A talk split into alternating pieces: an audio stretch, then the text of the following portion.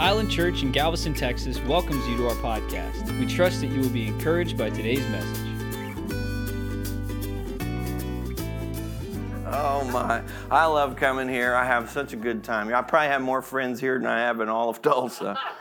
and so uh, thank you for being so supportive to our ministry and allowing us to come so often and making us feel so at home. And if there was one place that we could move, it would be Texas, Texas or Florida. But Texas, Tejas is at the top of the list for us. Uh, we really do like it here, and and uh, just appreciate the friends and the relationships that we have here. Uh, I'm going to teach something today. Let's. Why don't we do this? Let's stand up and and we'll pray and. And I want to get into this message. I believe you're going to get a lot out of this, and we're going to have the altar call at the end uh, just in case you want to just step it up a little. I, I, think it'll be a good day to focus on the will of God.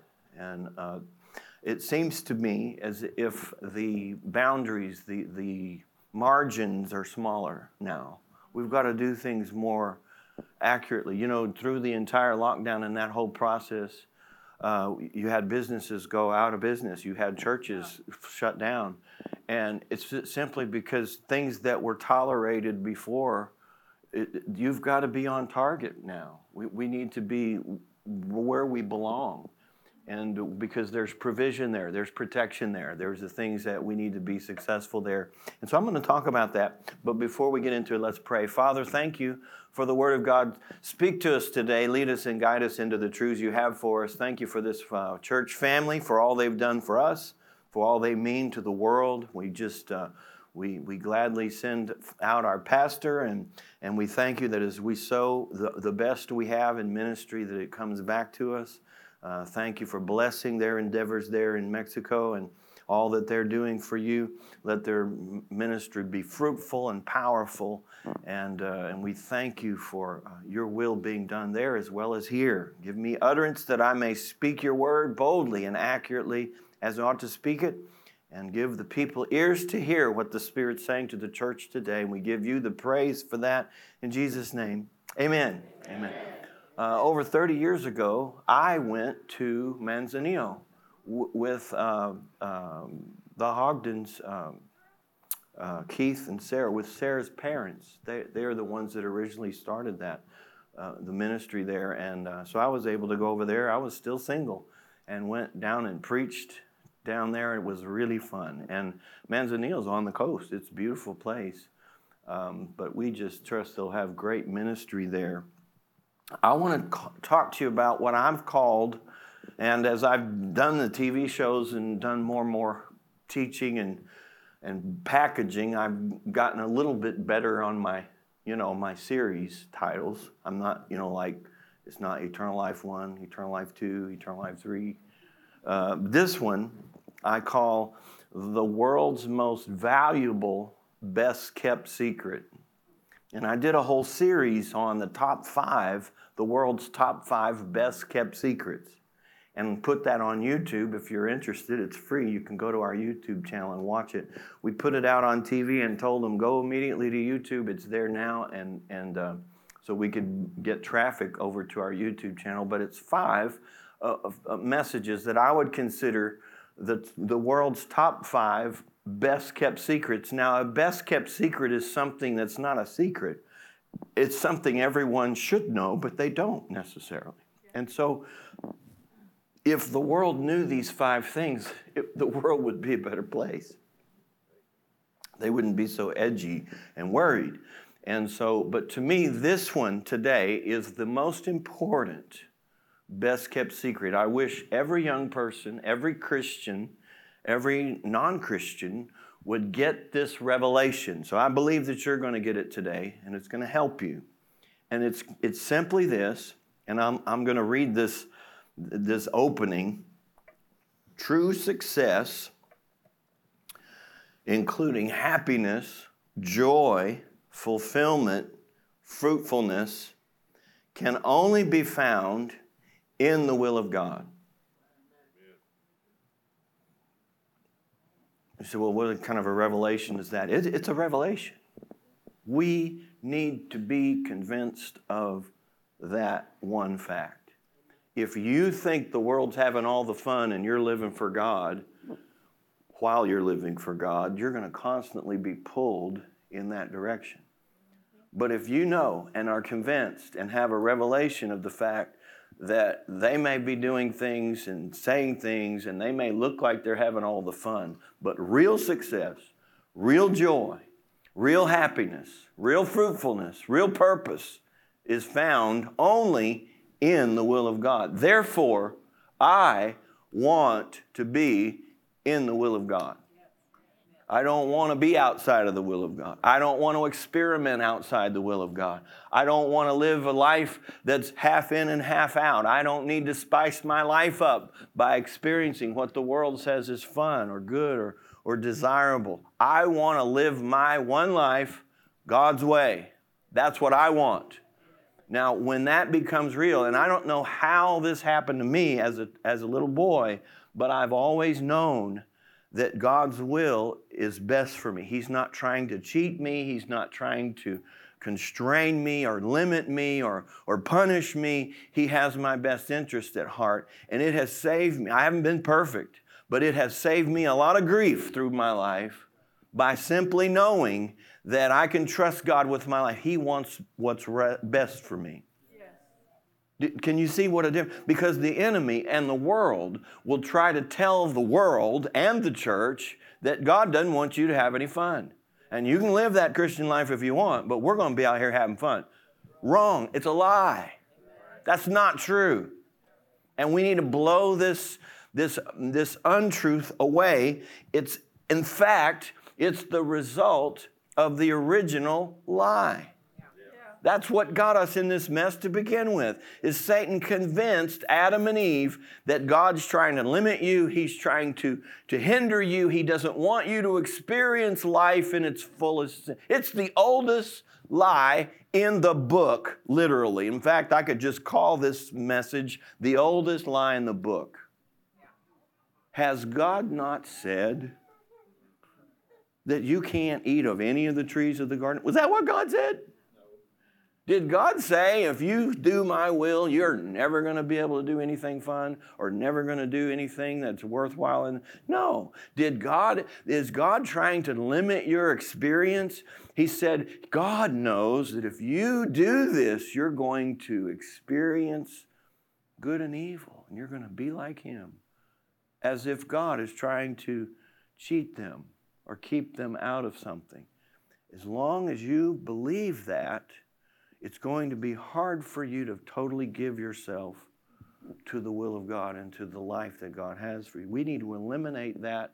It's like a it would be like a car that's not aligned and it's always trying to pull off the road. Why live life that way? Let's get centered on the fact, the truth that God wants what's best for you.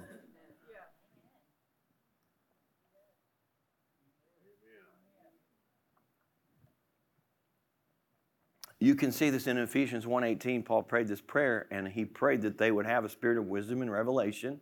And one of the things he prayed that they would have this revelation on is that they would know what is the hope of their calling.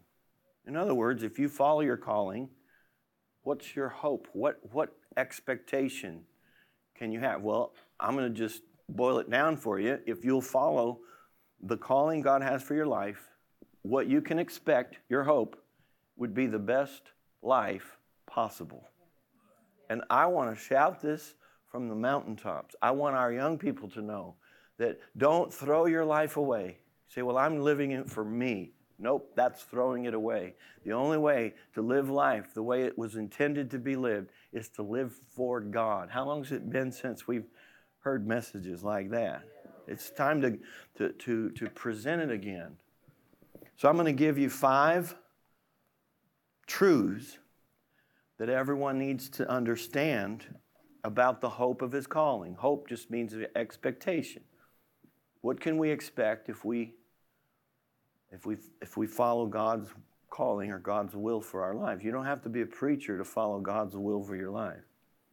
What what can we expect or what and and and let me just tell you this after all the study I've done and I've already studied it out for you. And I've already come to the conclusion, and that is this if I had a thousand lives to live, which I don't, but if I had a thousand lives to live, I'd live every one of them for God. I wouldn't take one and experiment. Why? Because I'm so convinced that this is the secret, life's greatest secret, life's greatest reward. Life itself is experienced in the will of God. When you know that, when you believe that, if you get out of the will of God, it won't take you long to get back. See what I mean? See the difference? Because there's some people who believe this lie, Christians, good Christian people. They believe this lie, they compromise, they go outside of God's boundaries, they have hell on earth, and they never, ever realize the correlation. And sometimes they even blame their troubles on God when they're the ones that departed. They're the ones that went outside His will and they're paying the price for it. And if they would just get back where they belong, all of that problem, that trouble would go away. What people are looking for is in the will of God. I'm just going to say this till it until you, you know, we, we, we get our minds renewed to it. But this will help you in the long run. Number one, these are truths that people need to know. God's will is best for you. And I phrase it that way because that's the society we live in. I'm, and I'm sad to say, 50 years ago, 75 years ago, you might have said, God's will is right, so you do the right thing. Nowadays, people don't really care what's right. They just want to know what's best for me. What's in it for me? What am I going to get out of it? And that's the problem is that we've divorced what's right from what's best and people don't realize that it's best because it's right and it's right because it's best. God's not cheating anyone. His ways are the best ways. I feel like some Christians have never grown up. They resented their parents when they were kids because you don't want me to have any fun. And that wasn't our intention. Our intention was to keep them alive.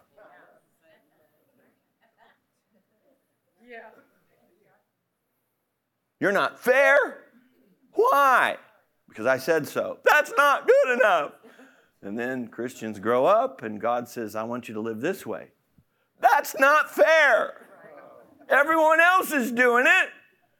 And they, and they don't understand that when they were a kid, you're a parent now, so you get this. You're not trying to cheat your kids. You're not trying to punish your kids. You don't want them to grow up weird. You're just trying to protect them. If God has plans and right and wrong and morals and boundaries, it's for our own good, and we've got to believe that. You don't have to live within those boundaries, but never doubt the fact that God is doing it for your good. You understand? If you'll do that, you can get back. If a wayward child goes against their parents and, and, and but they know in their heart that they want what's best for me, I'm just not going to do it. They'll be back. They'll be back.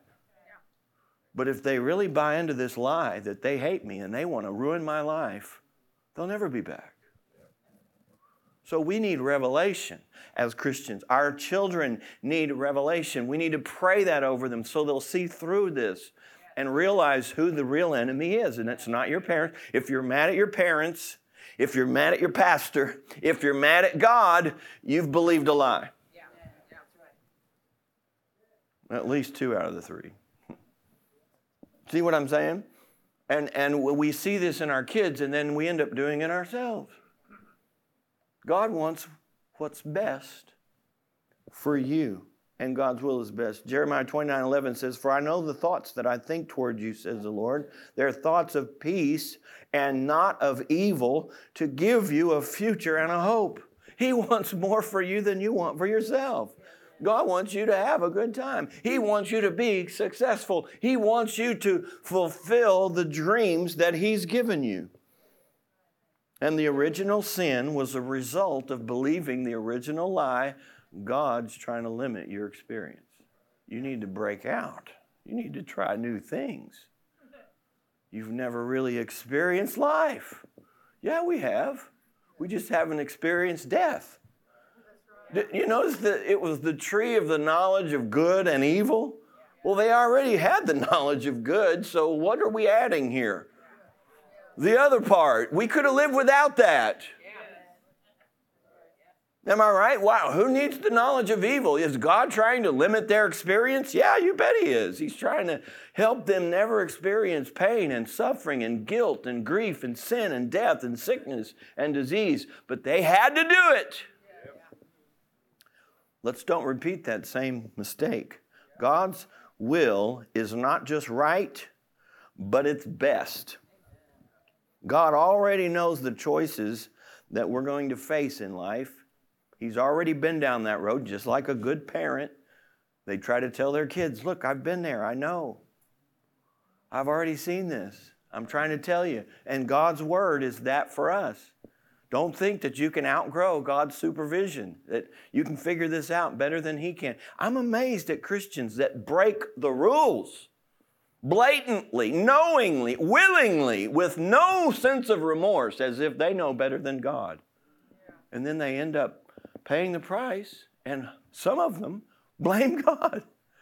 And I think, you're the one that broke all the rules in it. And I'll give you examples of this in a minute. I don't want to get ahead of myself. So God already knows the, the, the, the things that we're going to face. He's already figured out life, and He's given us the Bible to, to show us how to live life. His way is best. And number two is this there's never a time when God's will is not best. It's important to say that because people will come up with exceptions. Well, we're in love. That's not what it said. Who are you to stand between two people in love?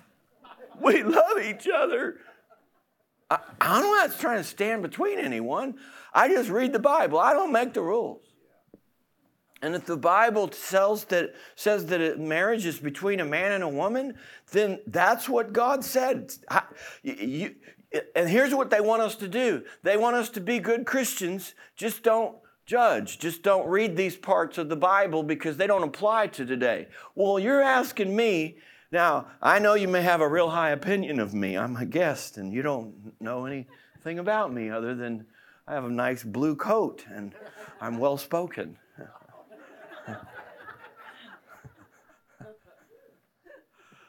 But if you're asking me to go into the Bible and say, you know what, these verses don't apply to today, that's above my pay grade. I, I can't tell you that part of the Bible is for today and part of it we've outlived. It's ancient, it's archaic, and we really just don't need to pay any attention to that part of the Word of God. I, I can't do that. I'll, all I can do is read it and tell you what it says. I didn't make the rules. As far as I'm concerned, you can date a tree. I don't care. Marry a tree. That, I mean, what do I, I, what am I, how do I know? You know, be blessed, be fruitful and multiply. I mean, I, but I didn't make the rules. It's not up to me to define marriage and to tell young couples don't live together until you are married. That's in there too. Say, well, we need to check each other out. I don't care. The, the will of God is always best. It's not just best when you feel like it's best, it's always best. He didn't write his rules and make his standards clear so we could vote on it. You, you either take it or you don't, and don't blame me, I'm just the messenger. I didn't like it either. I got married a lot faster than I would have, guarantee that. It's, it's a shame what we do to our. I try to tell some of these, you know, I do meet people out, you know, and I'll, and I'll try to tell them, look, don't live together, move out. You'll be married in two months. You want to get married? Yes. Move out. Respect yourself. Do it God's way. Well, he'll leave me. Good riddance. But he probably won't. He'll probably get you a ring. Man, I never preached like this, so But it needs to be said. Does it not? Need, I'm old enough to say it. I got grandkids. I should be able to say these things. I didn't write the Bible. I didn't make the rules. But I'll tell you this God's way is always best. And I don't know anybody in here. I don't know any situation. I'm not pointing anyone out. I don't know. I'm just saying this in general. Do you understand that? So uh, don't don't send all of your all of your questions and compliments to gregfritz.org. Send all of your complaints. I'm sure you've already got some, so just what is it, islandchurch.org? Just send them on over. All right. We may not always understand, but you didn't understand why your parents wouldn't let you stay out till 2 o'clock with your friends. You didn't understand why your parents wouldn't let you drive when you were too young to drive. You didn't understand a lot of things, but you did it. Well, there are things that God's telling you to do, and you may not agree with it, you may not like it. Man, you haven't lived Christianity very long or very deeply until God's told you to do something you don't want to do. I mean, let's just grow up. God's not going to just tell you you can do whatever you want and I'm just going to bless you anyway. And it's just all going to work out because I love you. That's not the way the things work in the kingdom of God. And it didn't work that way at home. So uh, God's ways are higher than our ways. We don't always understand why He did it. I don't know why God doesn't just fill everybody with the Holy Ghost when they get saved and make them speak in tongues. Then there wouldn't be any Baptists telling us that tongues is of the devil. Just, just, just get them saved and filled right at the moment. I would have done that if I was God, but I'm not God. I don't, I, I, I don't know why he does the things he does, but he knows better than I do. He knows better than you do. And we, and, and that's the that's the key to living for him is you never doubt his concern for you as a person. He's not punishing me. He's not trying to cheat me. He wants the best for me and the best life I could ever live would be in His will, not outside of it. Are you getting this? I know it's it's it's simple, but but but um, it needs to be said. Murder, stealing, m- men marrying men for love. Uh, none of these things have changed with time. Uh, Every generation tries to justify their sins and godly values and call it old fashioned. It's narrow minded, it's not progressive. But that just sounds like my teenage friends that were trying to get me to do drugs. They said, Come on, you can do it. Nobody's going to know. They're going to think you're square, you're, you're a nerd if you don't do it. They told me that. Sounds like the devil, doesn't it? All right, you ready for number three? And this is going to be un American, but I'm going to say it anyway. Boundaries are good. Boundaries are good. Oh, we hate boundaries.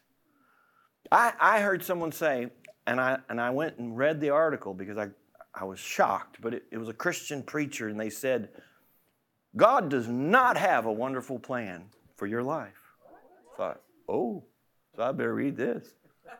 I knew the person. So I read the article and said, God loves you so much, He doesn't care what you do. Just whatever you want to do, God is going to bless it.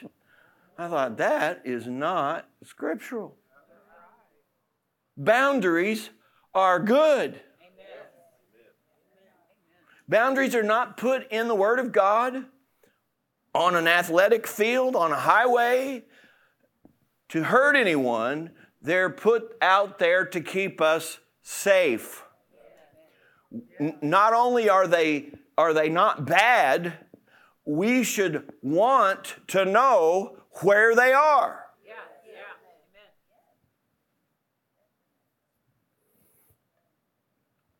God's will is not a burden, it's not bondage, it's not less exciting or fulfilling than living for yourself. He's not against you, He's for you. And even when He does have limits, They're not to ruin your life, they're to save your life. He doesn't condone everything. So, well, doesn't God love me no matter what I do? Yeah, He does. He loves you no matter what you do. But He can't bless everything. And, and there are things that have consequences.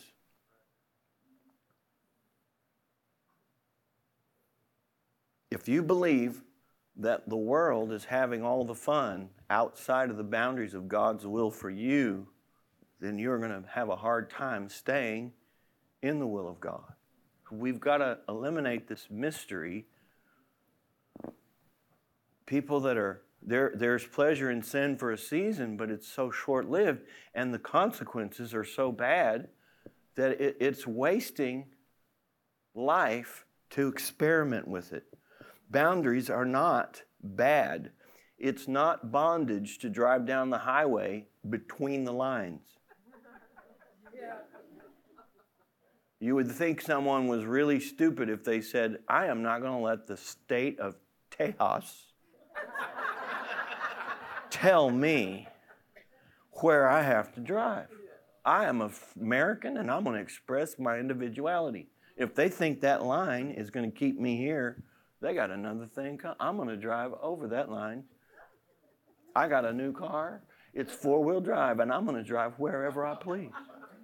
And you can. You can drive over the line and you can go down the, the, the ditch and you can drive as fast as you want. But at some point, you're going to hit a tree, telephone pole, or a culvert. And when you do, don't blame Tejas. See what I mean? That's what people do. They drive wherever they want and they go, God, why did this happen? You ignored the boundaries you wanted to express yourself. God told you it wasn't better, but you did it anyway. So get repent, get right, and get back where you belong. Get inside the lines. And we wouldn't even pretend to do that on a highway, but we do it with life all the time. On the highway, it's the opposite. It gets cloudy, it gets rainy, it gets foggy, and it's like, where's that line? Anybody seen that line? Where's that line? I want to know where that line is. In fact, if I can't find the line, I'm pulling over. I'm going to stop this car right now until I know where that line is. We should be like that with the things of God. Where is that line? What did God say about this? Because I am not about to drive on the there's danger over there, and I'm going to ruin everything that God's given me if I don't find those boundaries. And you say, well, is God going to get them? No, the tree will get you. The culvert will get you. The devil will get you. You say, but yeah, but God loves me no matter what I do. Yeah, but you're just as dead. I don't see what consolation that is to go outside of the boundaries of God and face the consequences. The wages of sin is death. To be carnally minded is death. And to die and say, but God didn't do it. I just don't want to die. You see what I mean? I, don't, I, I, I know God loves me, but I don't want to get in a place where I'm at risk. I want to stay in His will. And, and He's not out to get us, but living beyond the boundaries that He's established is dangerous for us. Boundaries are good. Let me make this statement the narrow road is plenty wide. People act like the narrow way, it's a burden of the narrow way. Would you rather be on the wide way? And that's all he's got to offer. Satan says, Look at my road. It's so wide. You can do anything on my road. You can believe in 500 million gods or you can believe in no gods. You can marry a tree. You can, you can do whatever you feel like anytime on my road. It's so wide. Look how wide it is. Have you ever gone on a trip and chosen the trip based on the width of the road? No way. I, I don't care how wide it is. I want to know what's the number one thing you want to know about a road? Does it go where I want to go? Not how wide is it, it's, it's regulation. As long as I get my car, on it. I, want to get on a road, even if it's not a great road, if it goes where I want to go. And that's all the, I can't, I don't, I can't even imagine how the devil, what a salesman. How can you sell to people this road leads to destruction? But can you, I, I, free tickets?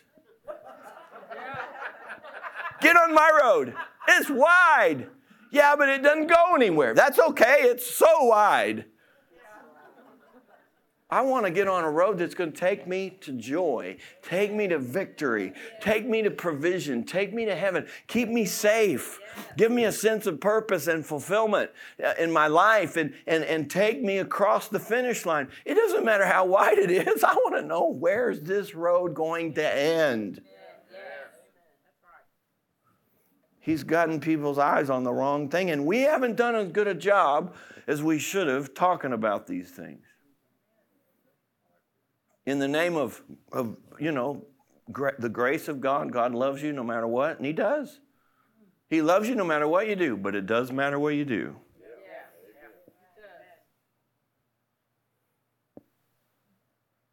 I've got a message for the hyper grace crowd, and I'm calling it There's Nothing Wrong with Living Right.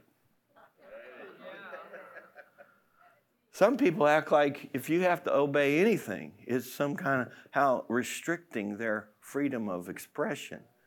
There's a lot of things you need to restrict. Your mouth, to begin with, your thoughts, your actions. You understand? It's not legalism to, to, I'm going to the airport today and I'm going to do my best to stay between the lines. I'm not going to resent the state of Texas all the way to the airport because I have to drive between those lines. That's not legalism. That's not robbing me of my individuality. It's getting me to the airport. Can you see how people are ruining their lives because they don't have this basic revelation God's will is best for me? God wants the best for me. You may not know what the will of God is for your life. You, and you may have, have struggled, and, and, and been, but, but at least all I'm asking you is to believe this one truth that God's will is best for you. You may not know what it is yet, but, but if, you, if you believe it and you want it, you can find it. But, but let's not spend our lives fighting against God's boundaries and God's word and God's standards because that's no way to live. All right, let's go. Let's go on. Number four. Did you get one and two and three? Can somebody tell me what one was? God's will is God's will is best for you. Number two, there's never a time because you can, you can get people to agree on the verb, yes, amen, it's best, yes, yes, yes, but we're in love. Nope, it's always best, always right, always best. Number three, boundaries are good. Where are the boundaries? and the sub point is the narrow road is plenty wide. Remember that. Number four, it's just another play on it, but it's important. You can't be truly happy, blessed, and fulfilled outside the will of God. Just, just, just to eliminate that, that thought that maybe I could do this. I mean, this, this is a pretty good opportunity. May not be quite, you know, I'm sure the Lord's not real happy with it, but it's going to work out good for me. Nope. Listen, you can't be truly, if you want life's best, you know, Romans 12 talks about the good, the acceptable, and the perfect will of God. I believe that. I don't know about you. I believe that that is the truth, that there is good and there's better and there's best. I want the best.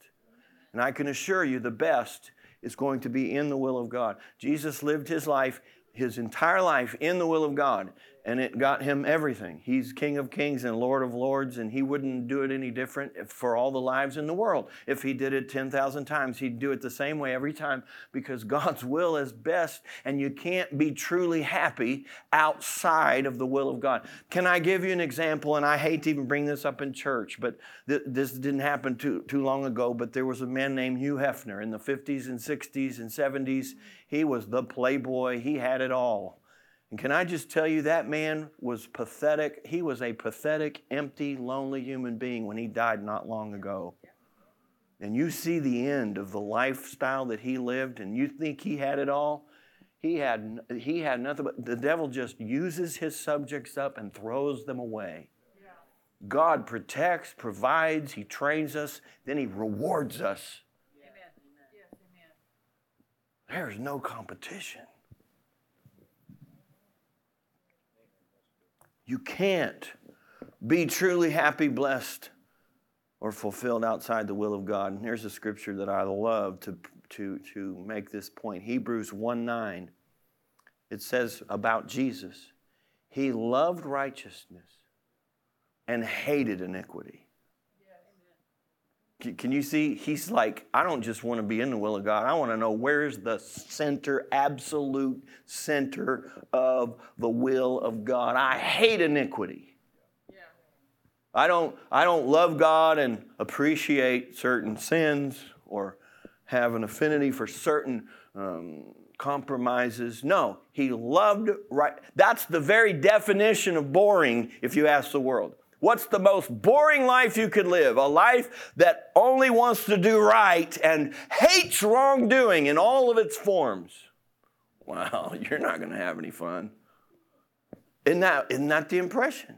You are not going to have any fun. That, it's not going to go well for you. I mean, you can live that boring, straight life if you want. You know what it said? He loved righteousness, he hated iniquity and, and that's another step up. In other words, he loved the will of God. He hated any thought of going beyond the will of God in any area. He hated it. He didn't just turn away from it, he hated it. And you know what the result was?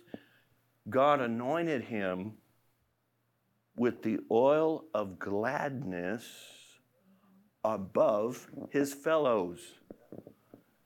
He was the happiest person in the room. Not because he was open minded and he had a lot of experiences, it's because he loved right, hated wrong. Can I just tell you what the world's looking for in their drugs and their dispensaries that are on every corner now? Do you have those here? They passed a law in Oklahoma. I guess we were asleep. They're everywhere. I met this guy at the lake, and he came from Arizona and re- retired in Oklahoma, and he had this little vape thing. And he, and he goes, he says, This stuff is awesome. He said, I was retired, but I started a dispensary right here in Oklahoma. I said, Really? What does it do? He said, Well, you just you just go and get this and, and you put it in here. I said, Really? Said, yeah, yeah, it takes pain away, it takes away depression. It's just awesome. I said, Well, how how often do you do you do it? He goes, As needed. I thought, this guy's high all the time. As needed. As needed. He literally says, As needed.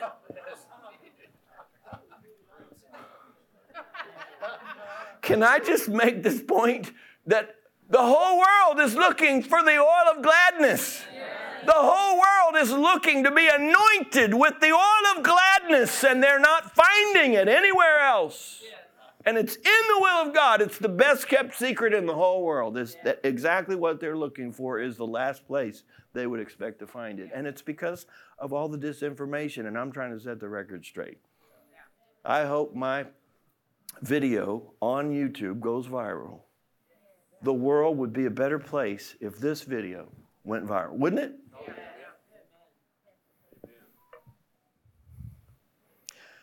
The world is full of people that are trying to live life without God. And it's not working very well. And they don't even know why. I would be wrong, and I'm not going to do it. It's compromise, and I refuse to do it.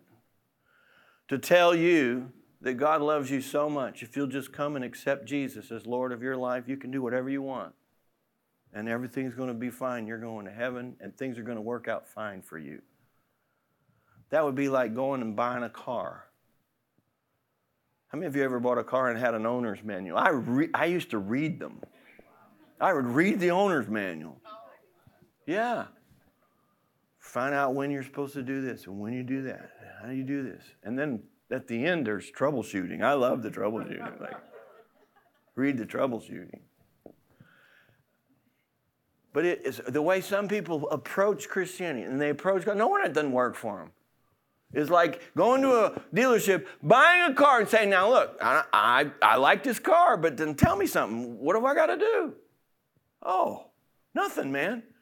Well, anything I got to do to keep it going? No, you can do whatever you want to do. In fact, that, that's a fuel tank, but you don't have to put gas in it. Gas is expensive. Put whatever you want in there.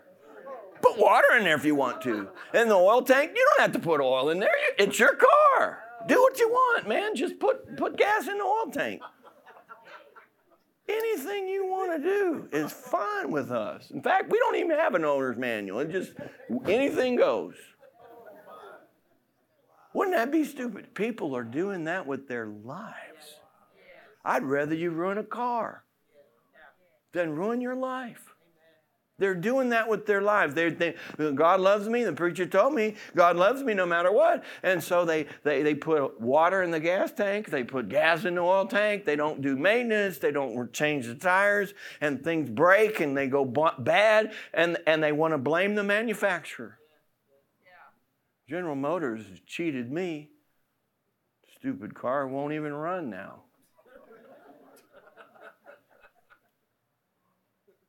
I hadn't put gas in. I put I put water in it. It's full. The gauge shows full. Nobody's going to tell me what I'm going to put in my car. I'll tell you that. That's just so stupid. And people are doing this with their lives. There is an owner's manual. And I, it's above my pay grade to say part of it doesn't apply to modern life. We've moved so far and advanced so much that this part doesn't apply. It may not be popular. You may not want to change your oil, but I suggest you do it. You may not want to rotate the tires, but I suggest you do it. You may not want to follow the rules and the, and the boundaries and the, and the, and the, the recommendations set out in the owner's manual for your life, but it'll go a whole lot better if you do. And if you don't want to, that's fine. That's up to you. You get one life to live. You know, and that's the wonderful thing about God is He's not overbearing. He's not a nag. You know, if, if you want to take your life and go live it outside of the boundaries, He's not going to haunt you as opposed to the Antichrist, if you don't accept him and take his mark, you can't buy and sell. God's not like that. God makes his uh, sun to shine on the just. And the man, if I was God and you were unjust, you wouldn't get any sun. Fine, you want to act that way? It's not going to rain on your crops. No sun for you and no oxygen. Just saying. You can have all the carbon dioxide you want, but you won't last long. I mean, if I was God, it was like, when Adam reached out for that fruit, I'd have said, Are you, son? You're going to wake up? Wish you hadn't done it. I'm not going to let you do that. But that's not God. God, He steps back and says, I'm here for you. He, he's hidden to be found. He, he loves, but He's not going to in, interject himself, in, himself into our lives. Even though He has every right to do so, He's not going to. He, he gives you that opportunity, but don't uh, mistake His invisibility for weakness or not caring or that you're getting away with anything matters what, what we do. And, and when we don't live according to his standards, things don't go well. And some Christians are so far from the will of God, and it's been so long, they can't even put the two together. They think their problem is a money problem, or a relationship problem, or a problem with the government, or a problem with an employer, and, and, the, and the problem is they got out of the will of God a long time ago. They didn't value it. They didn't know what I'm telling you today. They didn't think it mattered that much. They figured they were as good as most people and their heart's right. They love God. So I can do the things, and, and the heavens didn't open, the world didn't swallow them up. So I must be getting away with it. No, it shows up in all kinds of ways. If you want true happiness, you're only going to find that in the will of God. You want the oil of gladness above your fellows? live right. Wouldn't you rather, wouldn't you rather just be happy for no reason than to have, have to have everything in the world going right and then you could be happy? You know, that doesn't last long. But you could be happy for no reason. Just happy, just glad. What are you so happy about? I don't know. just happy. I'm not, I'm not sure why. I'm just always happy. Why? You're in the will of God. Somebody needed to say this, didn't they?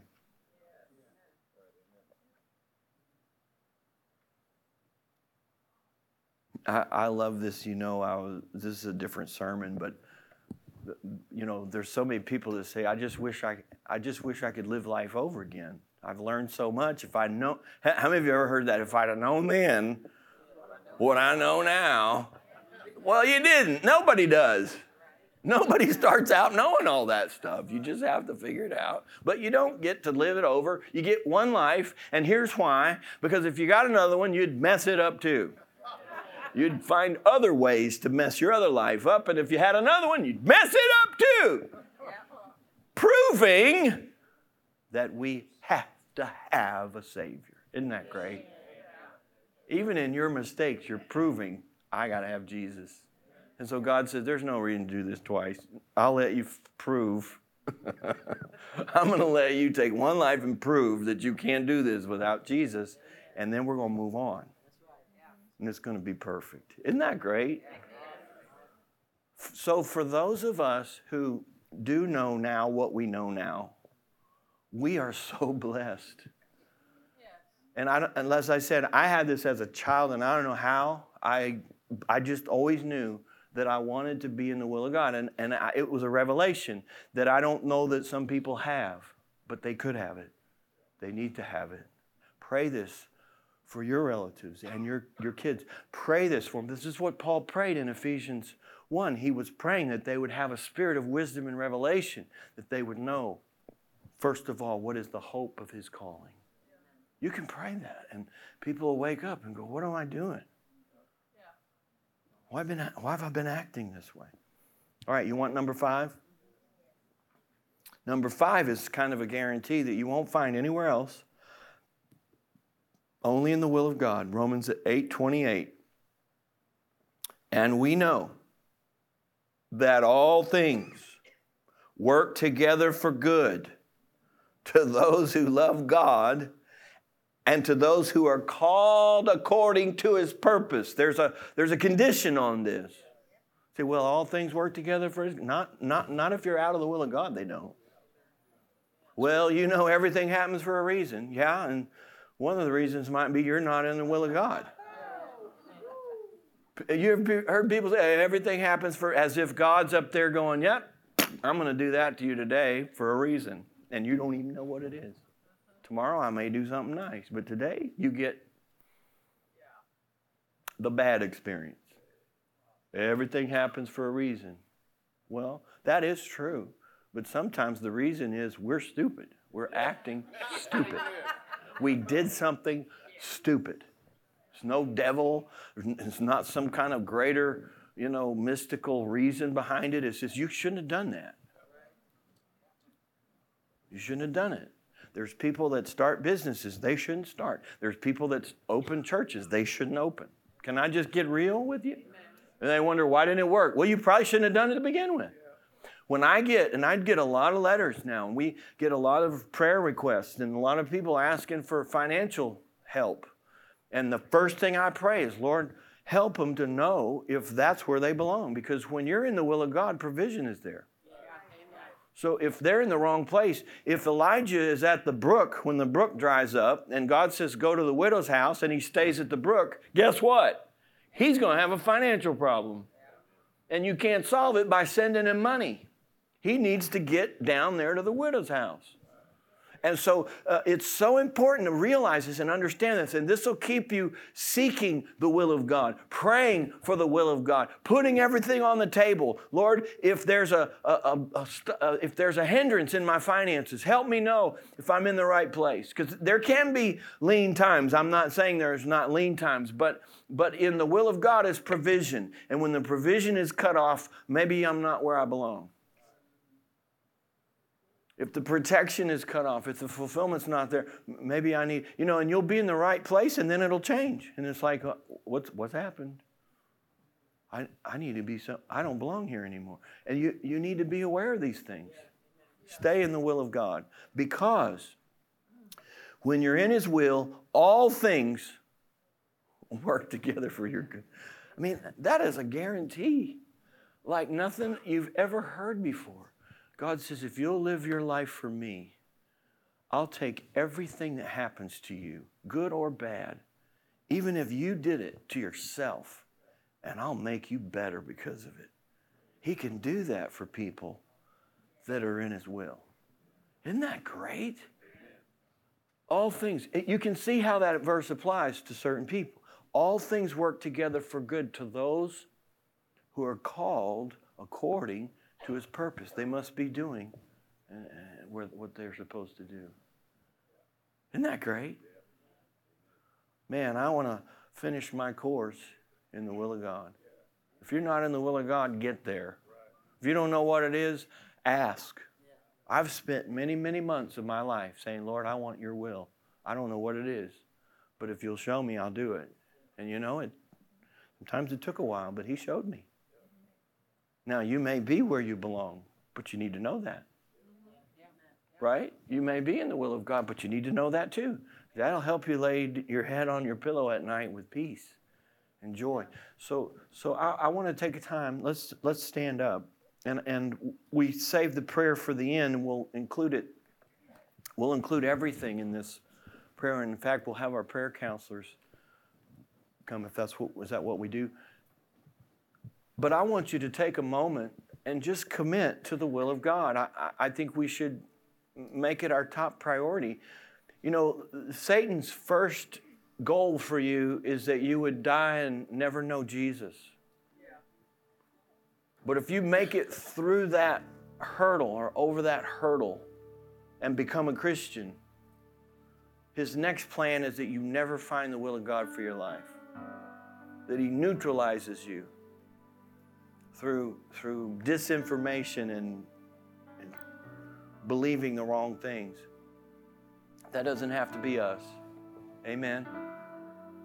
We, we can be those that find that perfect will of God and walk it out. And I, and I don't want you to look for things that aren't there. You, like I said, you may be in the will of God. You may be in that right job or in the right school or in the right place.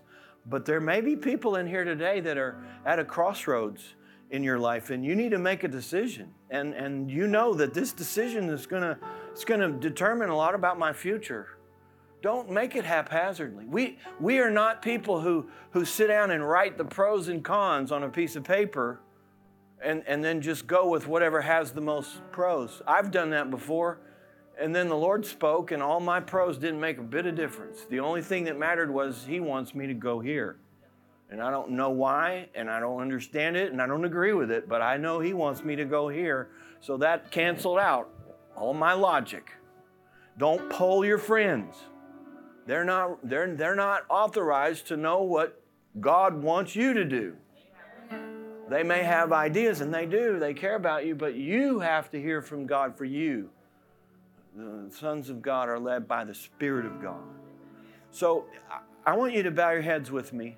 And, and, and if you're in here and you say, you know, and I've been there a few times in my life, and I can tell you it's important to take these things seriously. You're at a crossroads in your life, you have to make a decision, you want to make the right choice. And it's okay. In fact, I have a series called Hearing God's Voice that maybe you should get during this time. It's okay and it's helpful for you to say out loud and come to the realization that I don't know what God wants me to do in this situation. I was praying one time about what to do, and I was about to drive myself crazy because I thought I should know. I probably know. I think I know. I think my, maybe God told me and I forgot, or maybe He told me and I didn't hear. And finally, one day, I had a breakthrough, and I came to this conclusion the only thing I know is that I don't know. And it helped me because then you go from there. Like, okay, Lord, I don't know. You know I don't know. I know I don't know. And until I know, I don't know. So if you'll help me know, I'll make you this deal. If you'll help me know, I'll do it. I'll be here until you tell me. And you know what? He told me. He made it real to me. But I had to get honest and I had to go through some of that. I, am convinced that some people just guess their way through life and hope that God blesses them. But we can do better. We can seek and value the will of God and pray for it and have our steps ordered of the Lord. If you're in that situation, you need to make a decision. Would you raise your hand? It may be about a job, it may be a relationship, it may be a move. Uh, are there others? What would, would y'all come? I mean, I haven't had a service like this in a very long time, but I, I love this because this is real life. This is real stuff. We've got to get some of my series uh, down here, hearing God's voice.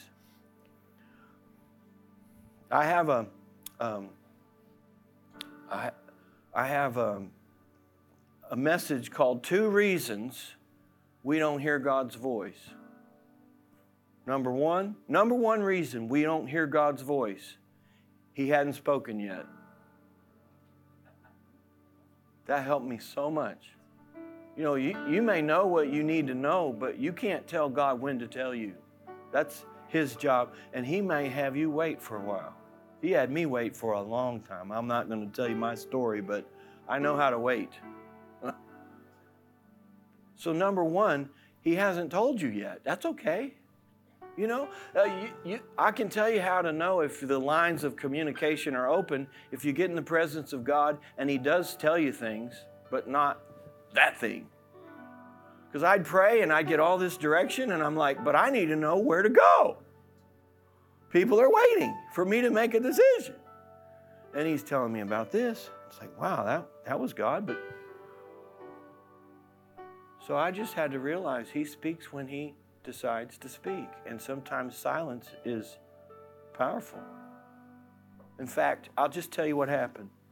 I don't want to take too long. Are y'all okay? I went through this period where I waited and I prayed, and every day I thought, today I'm going to hear. Today he's going to tell me. Today he's going to show me what to do. And I'd pray all day. I'd go to a church, lock the doors, and pray and pray and pray and pray. And I did it day after day after day after day after week after month. And I thought, I'm crazy. I've lost my mind. I, I'm, I don't think I could hear. And then God spoke, and He'd tell me things. Finally, I knew what to do. I just knew it. I didn't hear a voice, it was an inward witness. It wasn't there before, but now it's there. And I, I prayed a few more weeks, and it stayed. The counsel of the Lord that shall stand. The, the, the scripture actually says, The heart of man devises many ways, but the counsel of the Lord, that shall stand. So he finally showed me what to do, and it wasn't what I expected, when what I wanted, but I had direction. But it broke me. I had waited so long and prayed so hard, and it seemed to me like wasted time. And I prayed about it. Once I got the release to move on, I said, God, what was that all about? You could have told me that on day one. Why did I have to go through that excruciating time praying and waiting and calling on you and, and, and day in and day out? And my friends think I'm a failure. My parents are wondering, what are you going to do with your life? And, and my, my high school teachers are, it's so sad the boy didn't go to college. He was college material. I'm just, a, I mean, I had to deal with all that. And, and I said, why did I do that? And he gave me an illustration, and I want to give this to you. He said, he showed me a bird dog, and I'm not a hunter and I don't have dogs, but I found out later it's actually correct. He showed me a picture of a bird dog, and he said, I, You don't have to teach a bird dog how to hunt birds. They're born with that. He said, You have to teach them how to stay. Because if they just go hunt birds, they won't be helpful. They'll scare the birds away before you get there. So he said, I didn't have to teach you how to go. That's in you. I said, I know that for sure. I want to go, go, go. He said, I put that in you. I had to teach you how to stay. And he said, You learned it. And you won't ever have to learn that lesson again. I taught you how to stay. So take that for what it's worth. It really helped me. So I realized that sometimes staying and waiting is more faith than making something up and going or hearing and going. It's just as much faith to stay and wait as it is to hear and go. We all want to hear and go, but there's also a time to stay and wait. Let's pray this together. Say, Father, I love you. I want your will for my life. I prize that above all else. If you'll show me what to do, I'll do it.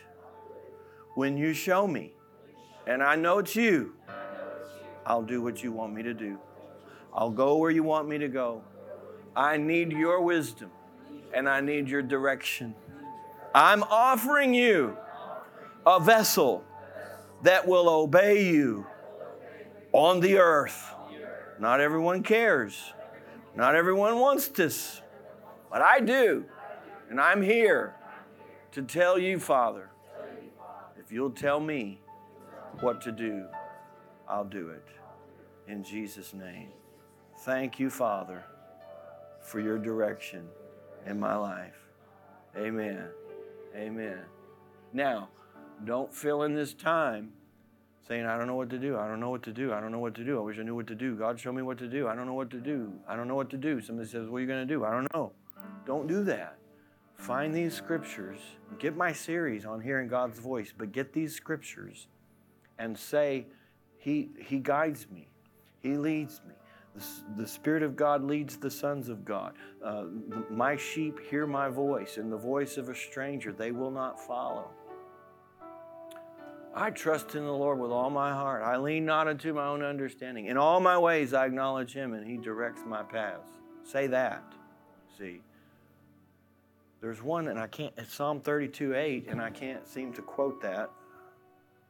But He, he leads us in the way. He, he watches over us and leads us in the way we should go. That brought great comfort to me because He's above and He looks out ahead and He knows things we don't know, but He guides us in the way we should go.